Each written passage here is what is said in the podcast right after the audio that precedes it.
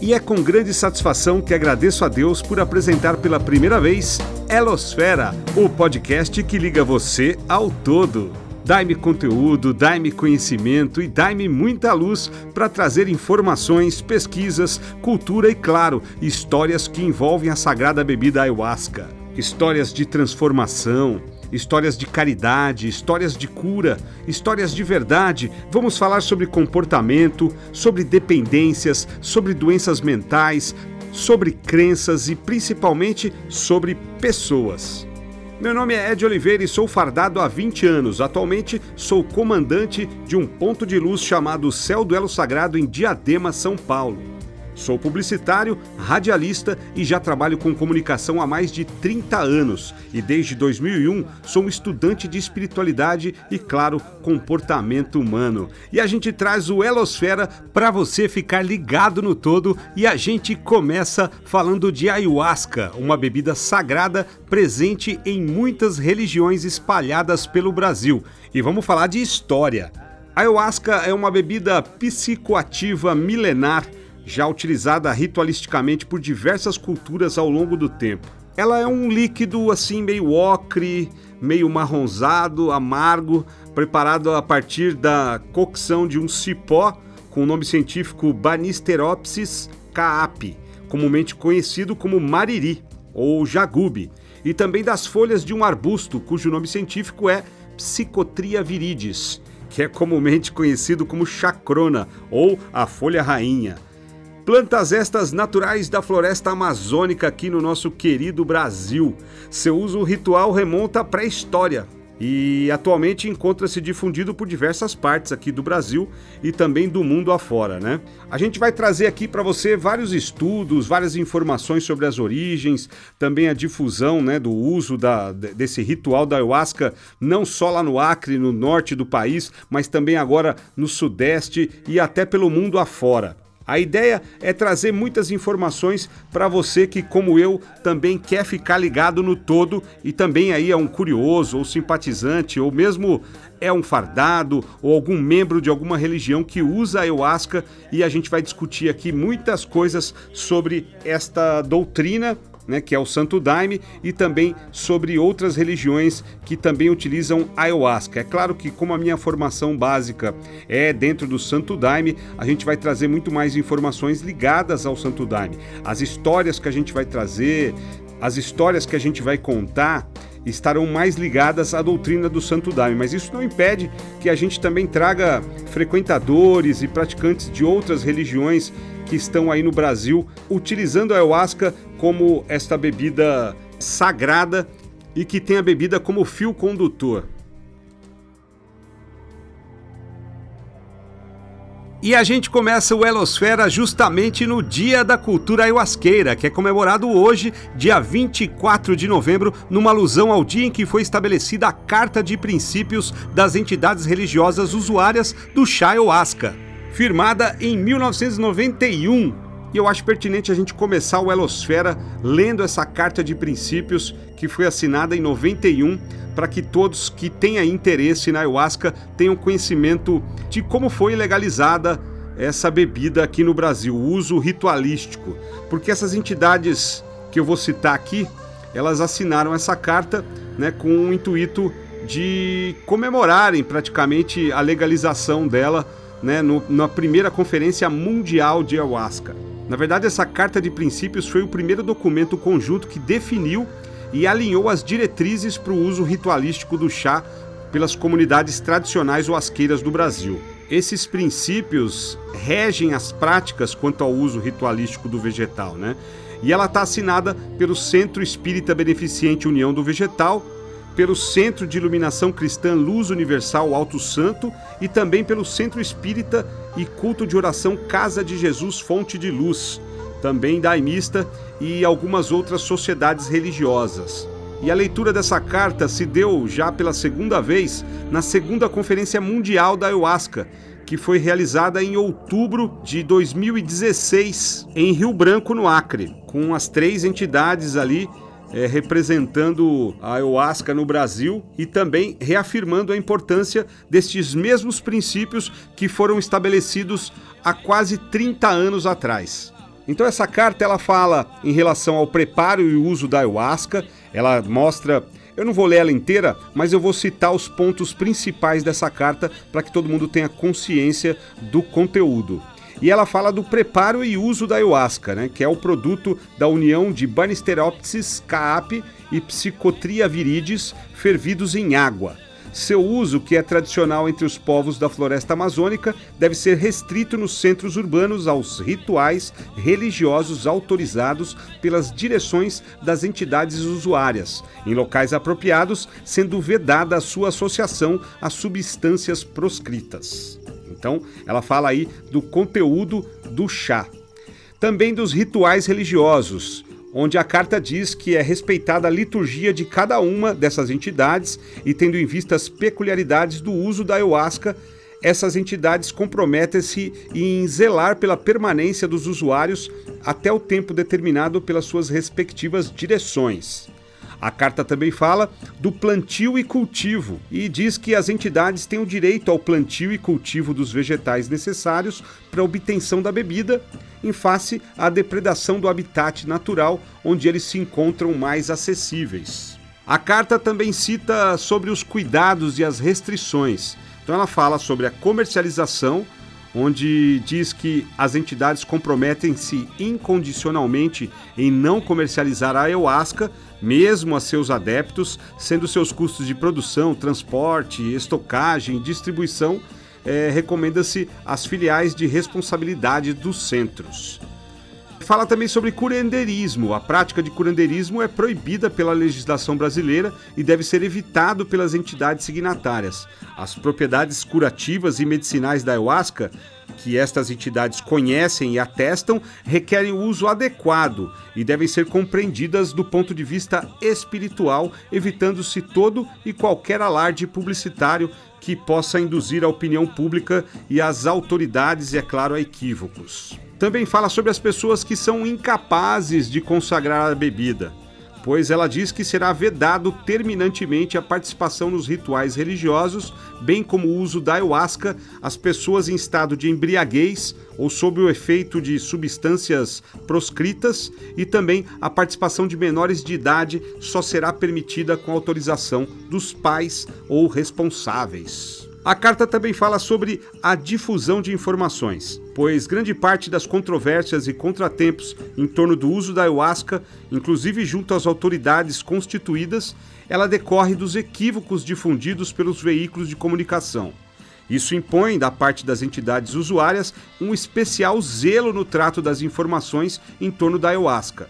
Assim sendo, torna-se indispensável que cada instituição, ao falar aos veículos de comunicação, esclareça obrigatoriamente a sua identidade, ressalvando que não fala pelas demais entidades usuárias. O item 2 diz que cada instituição restringe a pessoas experientes de sua hierarquia o direito de falar aos veículos de comunicação, tendo em vista os riscos decorrentes da difusão inconsequente do tema por parte de pessoas com ele pouco familiarizadas. O item 3 diz que, quando estiver em pauta tema comum às instituições usuárias, deve-se buscar entendimento prévio em torno do que será difundido, de modo a resguardar o interesse geral e a correta compreensão dos objetivos de cada uma. E é isso que a gente está tentando fazer aqui no Elosfera. A carta também fala da regulamentação legal, pois a regulamentação do uso da ayahuasca através da lei, aprovada pelo Congresso Nacional, é objetivo prioritário das entidades signatárias desta Carta de Princípios. Por essa via, por a carta, superam-se definitivamente os obstáculos e controvérsias ao uso adequado da ayahuasca mediante mecanismos de fiscalização legal a serem claramente definidos. Cada uma das instituições signatárias compromete-se em designar um representante para responder pelos termos desta Carta de Princípios perante as demais. Esta carta de princípios está aberta a adesões por parte de outras entidades usuárias da ayahuasca que se comprometam com os seus termos. Esta carta foi assinada então em Rio Branco, no Acre, em 24 de novembro de 1991. Ela tem assinatura do Manuel Hipólito de Araújo, o presidente do Centro Espírita e Culto de Oração Casa de Jesus Fonte de Luz, ela tem também assinatura do Luiz Mendes do Nascimento, o presidente do Centro de Iluminação Cristã Luz Universal, e também do Juarez Martins Xavier, presidente do Centro Espírita Luz, Amor e Caridade. Tem também a assinatura de Antônio Carlos Leitão Neto, representante designado do Centro de Iluminação Cristã Luz Universal, de Raimundo Carneiro Braga, mestre geral, representante do Centro Espírita Beneficente União do Vegetal, e por último, assinada pelo Antônio Geraldo da Silva Filho, o representante designado pelo Centro Espírita Daniel Pereira de Matos. Todos eles assinaram essa carta no dia 24 de novembro de 91 praticamente uma carta de princípios e que também comemora a legalização da ayahuasca por esses centros que respeitam todos esses princípios, como é o caso do Céu do Elo Sagrado, onde eu faço parte, o caso do Céu Sagrado em Sorocaba, de onde eu tive a minha formação, e é com muito respeito não só a esses princípios, mas com respeito ao ser humano e com respeito àqueles que consagram esta bebida em todo o universo, em todo o planeta Terra, em toda a esfera do planeta Terra. E a gente traz para você esse primeiro episódio do Elosfera, exatamente no dia 24 de novembro, o dia da cultura ayahuasqueira. Esse dia e que foi estabelecida esta carta de princípio dessas entidades que eu citei aqui, que foi firmado no ano de 1991. Então essa é a primeira informação que eu queria passar para vocês para a gente começar a falar de Santo Daime, a começar a falar de ayahuasca, colocar que é uma bebida legal. É uma bebida que está legalizada dentro do uso ritualístico e que vem transformando e curando milhares de pessoas, não só no Brasil, mas em todo o mundo afora. É claro que essa carta ela tem validade aqui no Brasil, existe uma batalha pela legalização lá nos Estados Unidos e na Europa também, ainda não está totalmente legalizado por lá, mas aqui no Brasil a gente pode consagrar essa bebida dentro dos rituais né, do Santo Daime é, e respeitando toda essa carta de princípios. Então a gente vai começar esse primeiro episódio falando um pouquinho da história da ayahuasca, que é muito mais do que apenas uma bebida com efeitos alucinógenos, que eu não gosto muito desse termo alucinógeno, mas ele é um chá original da cultura indígena e as pesquisas já apontam que realmente a utilização deste chá é muito eficaz em casos de depressão, né, que traz aí excelentes e rápidos resultados. E tem vários filmes e documentários à disposição também para você assistir e complementar as informações que a gente vai trazer para você aqui no Elosfera. Né, você tem filmes como o documentário The Last Shaman, disponível na Netflix, como O Último Xamã, de 2017, que você vai entender um pouquinho também. Ayahuasca, O Outro Lado da Fé, de 2014. Tem a Ayahuasca Expansão da Consciência, Cadê a Tua Coragem? Que é um documentário muito bacana, tem um pouco mais de uma hora de duração, de 2018. E todos eles trazem várias informações né, sobre a origem e aqueles que consomem essa bebida milenar. E você pode procurar lá no YouTube, tem vários vídeos, tem várias coisas explicando é, sobre a ayahuasca, sobre os efeitos que ela faz, mas a gente vai trazer aqui também em detalhes informações sobre o Santo Daime, sobre a ayahuasca. Atualmente a gente já sabe que desde o período paleolítico superior, ou seja, entre 75 mil e 5 mil anos de Cristo, os nossos ancestrais utilizavam certas plantas para fins medicinais como meio de acesso ao reino dos espíritos, né? Então eles produziam as chamadas bebidas sagradas. O maior exemplo deste período bem longínquo é uma bebida ancestral da ayahuasca, é o soma. O soma era uma bebida de um ritual de cultura védica e hindu, que também leva o nome da própria planta da qual se extraía esta bebida. Existem nos Vedas, que são as escrituras que formam a base desse grande sistema de escrituras sagradas do hinduísmo, são 114 hinos exaltando as qualidades dessa bebida, o soma.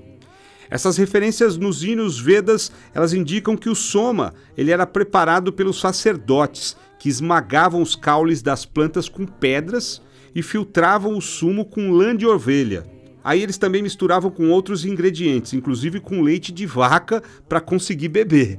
Não devia ser muito gostoso, né? Alguns antropólogos acreditam que o cogumelo Amanita muscaria é o soma. É um cogumelo aí ainda estudado até hoje e que eles acreditavam que era desse cogumelo que vinha a bebida, ou pelo menos que ele seria o principal ingrediente.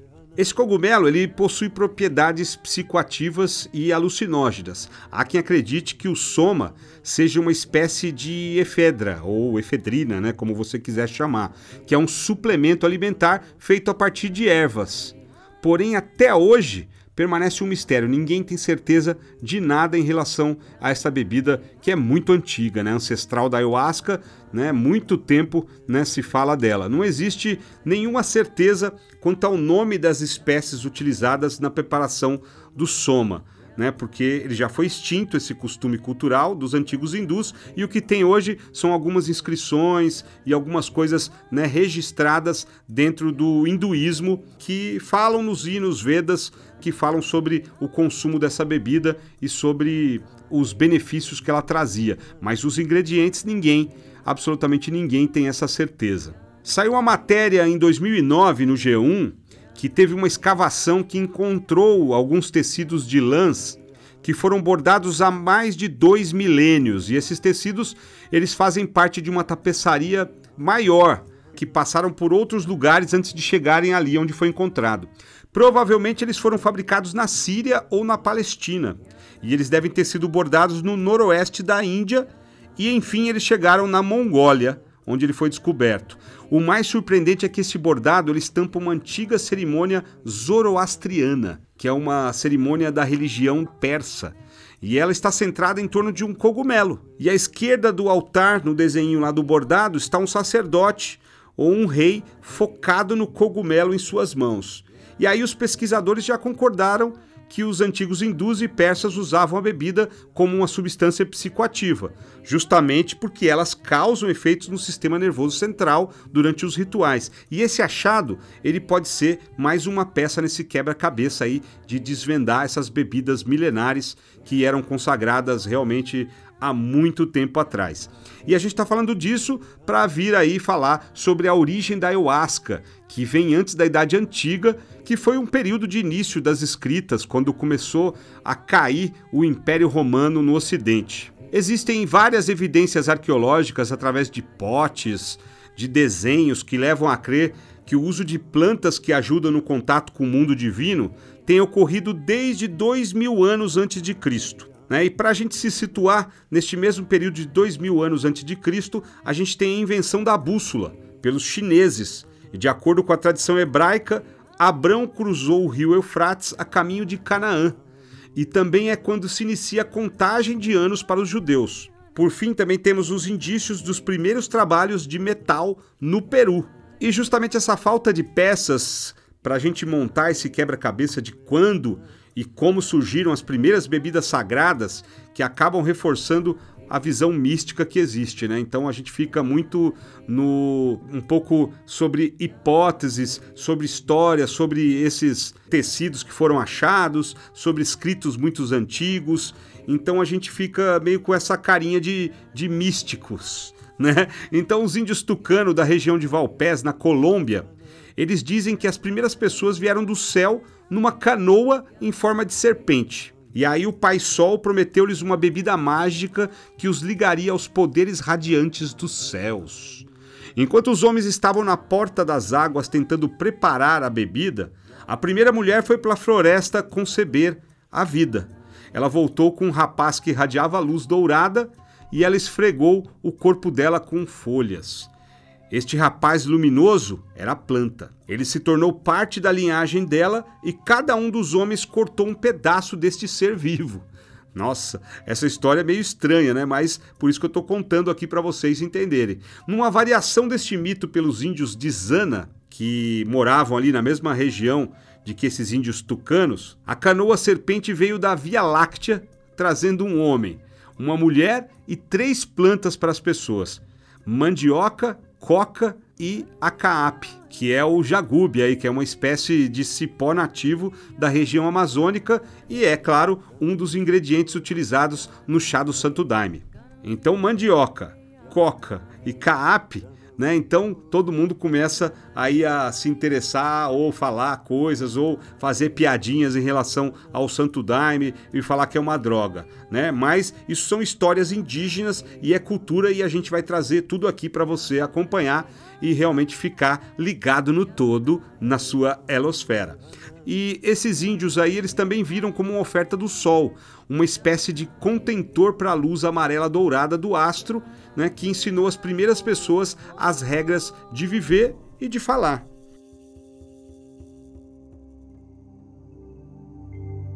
E ayahuasca é uma palavra de origem quechua e significa liana dos espíritos, ou ainda cipó das almas o termo é um dos mais utilizados para designar uma bebida psicoativa, preparada a partir dessa cocção de duas plantas né, da Amazônia, que é, como eu já falei, um cipó, né, o Banisteropsis caapi, e as folhas do arbusto, a Psicotria viridis.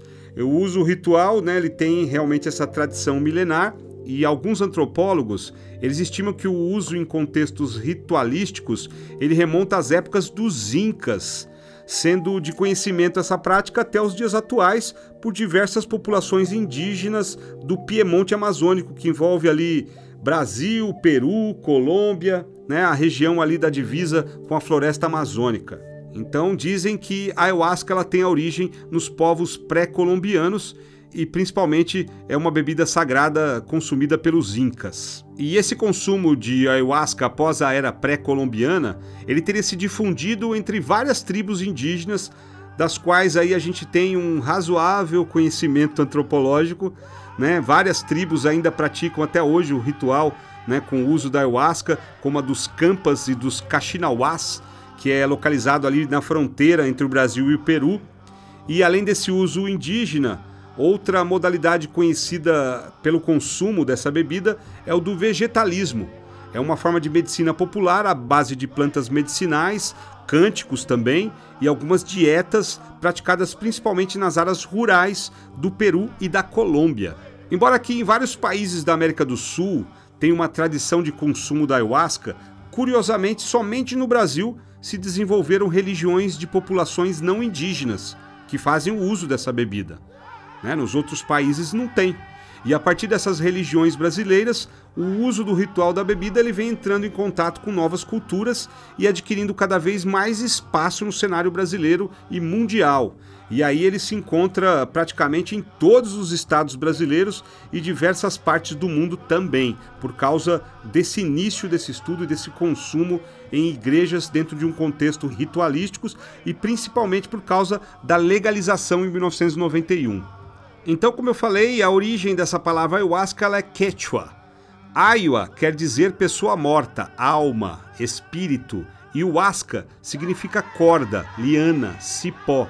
Assim a gente pode traduzir ayahuasca em português como corda dos espíritos, né? Corda, é, liana, cipó, né? Dos espíritos, da alma, dos mortos. Então existem outras traduções para o termo como vinho da alma. O termo é um dos mais utilizados para designar o Santo Daime, a ayahuasca né, e essa bebida psicoativa. Existe, porém, dentro dos diversos contextos culturais, outras nomenclaturas para o Daime, como por exemplo Caap, Iagé, Camarampi, Onixua, Natema, Oasca, Vegetal simplesmente, Daime, que é o popular aqui no Brasil, dentre vários outros nomes aí que batizaram a ayahuasca.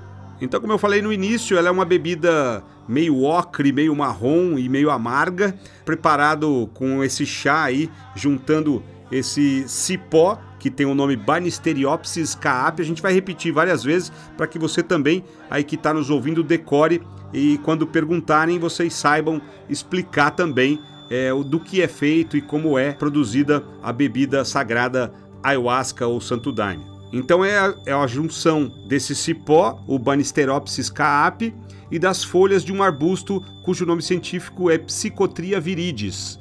São plantas que você encontra na floresta amazônica e agora plantadas também na região sudeste, em vários lugares aí ela é cultivada e ela acaba dando. Talvez não com a mesma força, não com as mesmas propriedades é, lá do Acre, da floresta amazônica, até por estar na maior floresta do mundo. Né? Eu acredito que o poder né, e a força e até as propriedades desses dois compostos é, estejam realmente mais naturais do que plantadas em outras regiões do país.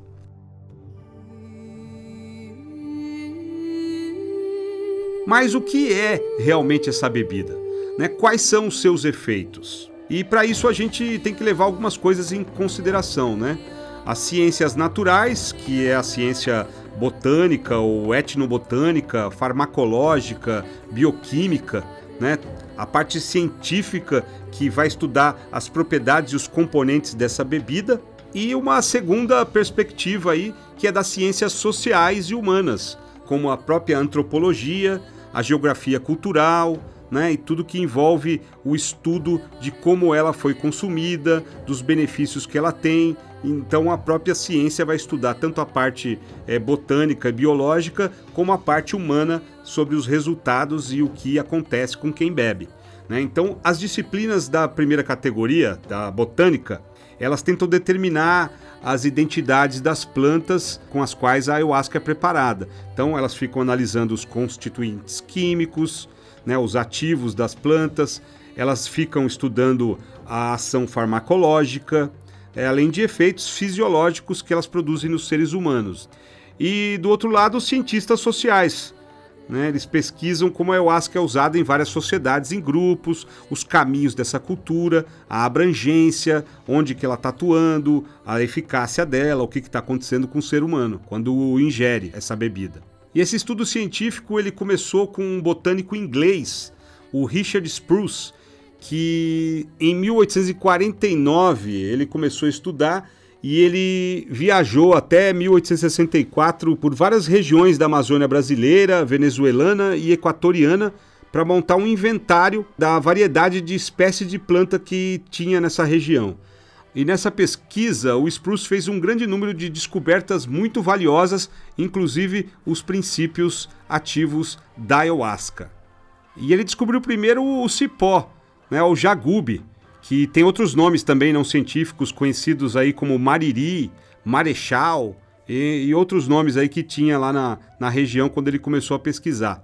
E quem descobriu a mistura, que ele observou primeiramente a mistura em 1886, foi os Simpsons, não os Simpsons, os Simpsons. Em 1886, ele percebeu que era misturado esse cipó com uma folha. E no meio científico, o começo do século XX ele foi marcado por mais confusão do que esclarecimentos acerca da ayahuasca. Muitos estudiosos identificaram equivocadamente do ponto de vista da botânica pois eles acreditavam que existiam três diferentes bebidas psicoativas que compunham os rituais indígenas lá na Amazônia, que era a caape, a iagé e a ayahuasca. Até que em 1939 um tal de Shen Shen ele descobriu que se tratavam da mesma bebida, era a mesma coisa. E o trabalho científico mais importante que procurou estudar a psicofarmacologia foi o trabalho organizado por Charles Grob em 1996 e teve duração de 10 anos e foi titulado de Projeto OASCA, onde participaram 20 pesquisadores de diferentes áreas. Teve lá psiquiatra, psicólogo, químicos, botânicos, médicos, entre outros. E aí eles pertenciam a 12 centros de pesquisa. Nesse estudo, eles avaliaram 15 homens que frequentavam o núcleo da União do Vegetal, lá de Manaus, no Amazonas, e que eles tomavam regularmente ayahuasca há mais de cinco anos, e também 15 indivíduos que nunca haviam tomado ayahuasca, também do sexo masculino, formando assim um grupo controle. Esses indivíduos eles receberam uma avaliação psiquiátrica, né, uma avaliação de personalidade, uma avaliação de intensidade da experiência psicoativa e foram feitos neles testes neuropsicológicos. E aí estudaram também a ayahuasca, os componentes bioquímicos dela, assim como as plantas ingredientes e entre outros resultados significativos, a pesquisa indicou que a ayahuasca não causa dependência química psicológica em seus usuários e que essa toxicidade para o organismo humano ela é comparável com a do suco de maracujá, ou seja, o resultado da pesquisa indicou que ela era muito inofensiva, pelo menos do ponto de vista farmacológico, né? Porque os constituintes químicos das duas plantas que formam a ayahuasca eles pareciam estar bem delimitados, né? Então, o, a Banisteropsis caapi, ela contém derivados beta-carbolínicos da armina, né? Tetraidoarmina e armalina como os principais alcaloides que compõem a Banisteropsis caapi. A outra planta presente na mistura, a Psychotria viridis, ela contém um alcaloide principal, a NN-dimetiltriptamina, mais conhecida como DMT. E aí todo mundo fala, ah, o DMT é, um, é uma coisa que é droga, é o efeito psicoativo se dá por causa dele, e é mesmo, tá? Então porque esse efeito psicoativo produzido pela ayahuasca em seus usuários, ele está relacionado com essa DMT, que é uma substância de estrutura molecular semelhante à da serotonina, que está presente na psicotria viridis e que se for administrada isoladamente por via oral, ela é inativada pelas enzimas monoaminoxidases existentes no corpo humano. Ela elimina a DMT. Só que a ayahuasca ela só consegue ser ativa com a mistura dessas duas plantas, né, no qual esses componentes beta-carbolínicos da Banisteropsis caapi, junto com a Psychotria viridis, eles fazem o quê? Eles inibem esse, essas enzimas e eles permitem que a DMT permaneça ativa no organismo humano. Porque se você consumir DMT, essas enzimas que o corpo humano tem, elas eliminam, elas digerem imediatamente a DMT e ela não vai para o cérebro, ela não fica componente no sangue e ela não age no corpo humano de forma alguma. Agora, quando você toma ayahuasca, ele faz com que essa substância, a DMT, ela permaneça ativa no organismo. Agora, se você tomar um chá preparado só com cipó ou somente com as folhas, isso não acontece. Né? Esses efeitos psicoativos no organismo humano não têm efeito. E é só com essas duas plantas juntas, cozidas por várias horas, você vai conseguir eliminar essas enzimas e fazer com que a DMT fique ativa no seu organismo. Outro fato interessante é que essas duas plantas ingredientes da ayahuasca, elas não são encontradas nas mesmas regiões da floresta amazônica, ou pelo menos não foram, né? Porque hoje plantam até um pouco próximas assim para facilitar o feitio do Santo Daime, mas elas eram encontradas quilômetros a quilômetros de distância e até com uma mata bastante fechada, né?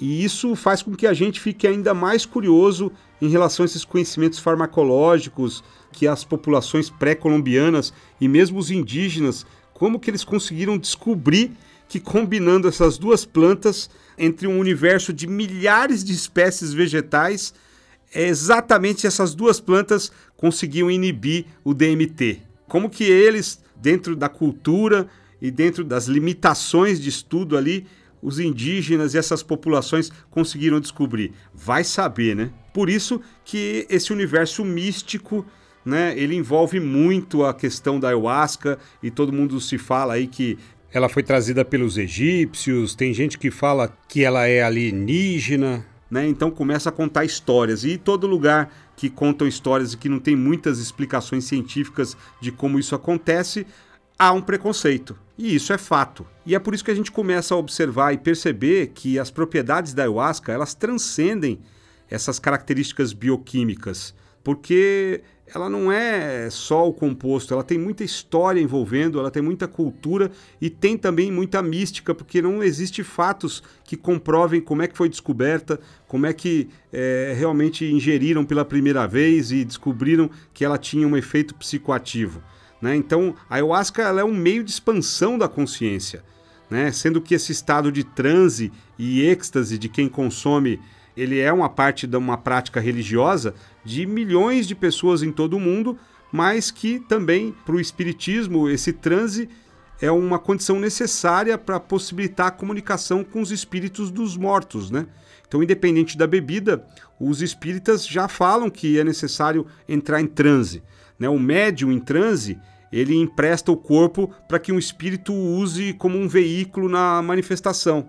E a ayahuasca ela faz isso rapidamente com as ondas cerebrais, porque ela joga as ondas de alfa para teta e leva para uma zona de memória onde toda essa vivência pode se desenvolver, buscando e rememorando a vida interior do corpo, seja ela genética ou hereditária, né? e a vida exterior também, o social da pessoa. Ela consegue ter uma memória para lembrar de coisas do passado, para ela poder é, observar melhor o próprio presente dela e até para fazer projeções para o futuro. Né, e abrindo aí para paranormalidade. Então ela abre regiões no cérebro que dão uma sensibilidade que não é comum, né, para quem não ingere a bebida e talvez essa sensibilidade só possa ser atingida por quem pratica meditação há muitos anos e quem já tem aí uma experiência em entrar de estados de êxtase ou com a própria meditação fazer com que essas ondas cerebrais passem de alfa para teta. Então tem várias coisas que acontecem com quem consegue esse feito. Eu mesmo, quando comecei a tomar ayahuasca, eu nunca tinha tido contato com nenhuma outra droga, nunca tinha fumado nenhuma erva, nem cigarro praticamente é, o único contato que eu tinha com alguma coisa que alterava minha consciência era com bebidas alcoólicas. Porque fumar eu não fumava, é, nunca cheirei nenhum tipo de droga, nenhum tipo de psicoativo, é, aliás, nem psicotrópico eu tomava. Então, quando eu tomei ayahuasca, aquilo me provocou uma grande curiosidade sobre o que eu estava sentindo. E aí eu fui pesquisar com quem é, já havia usado drogas e que também estava consagrando a ayahuasca, qual era essa diferença. Isso a gente vai trazer né, em próximos episódios que eu vou contar para você o resultado dessa minha breve pesquisa com usuários ex-dependentes químicos e que já tinham consumido vários tipos de droga e que no momento estavam usufruindo dos benefícios da ayahuasca, não só para deixar a dependência química, mas também para melhorar a vida, melhorar o comportamento, a conduta e uma série de outras consciências que estavam ganhando utilizando a ayahuasca em rituais. E o episódio zero fica por aqui, comemorando o Dia da Cultura Ayahuasqueira, é, mais precisamente no dia 24 de novembro, numa alusão ao dia em que foi estabelecida a Carta de Princípios das entidades religiosas usuárias do chá ayahuasca, que foi firmada no dia 24 de novembro de 91. Mas tem muito mais histórias para a gente falar sobre a ayahuasca nos próximos episódios. Então, fique ligado aí no seu Elosfera, o podcast que mantém você ligado no todo. Até a semana que vem com mais um episódio. Até lá!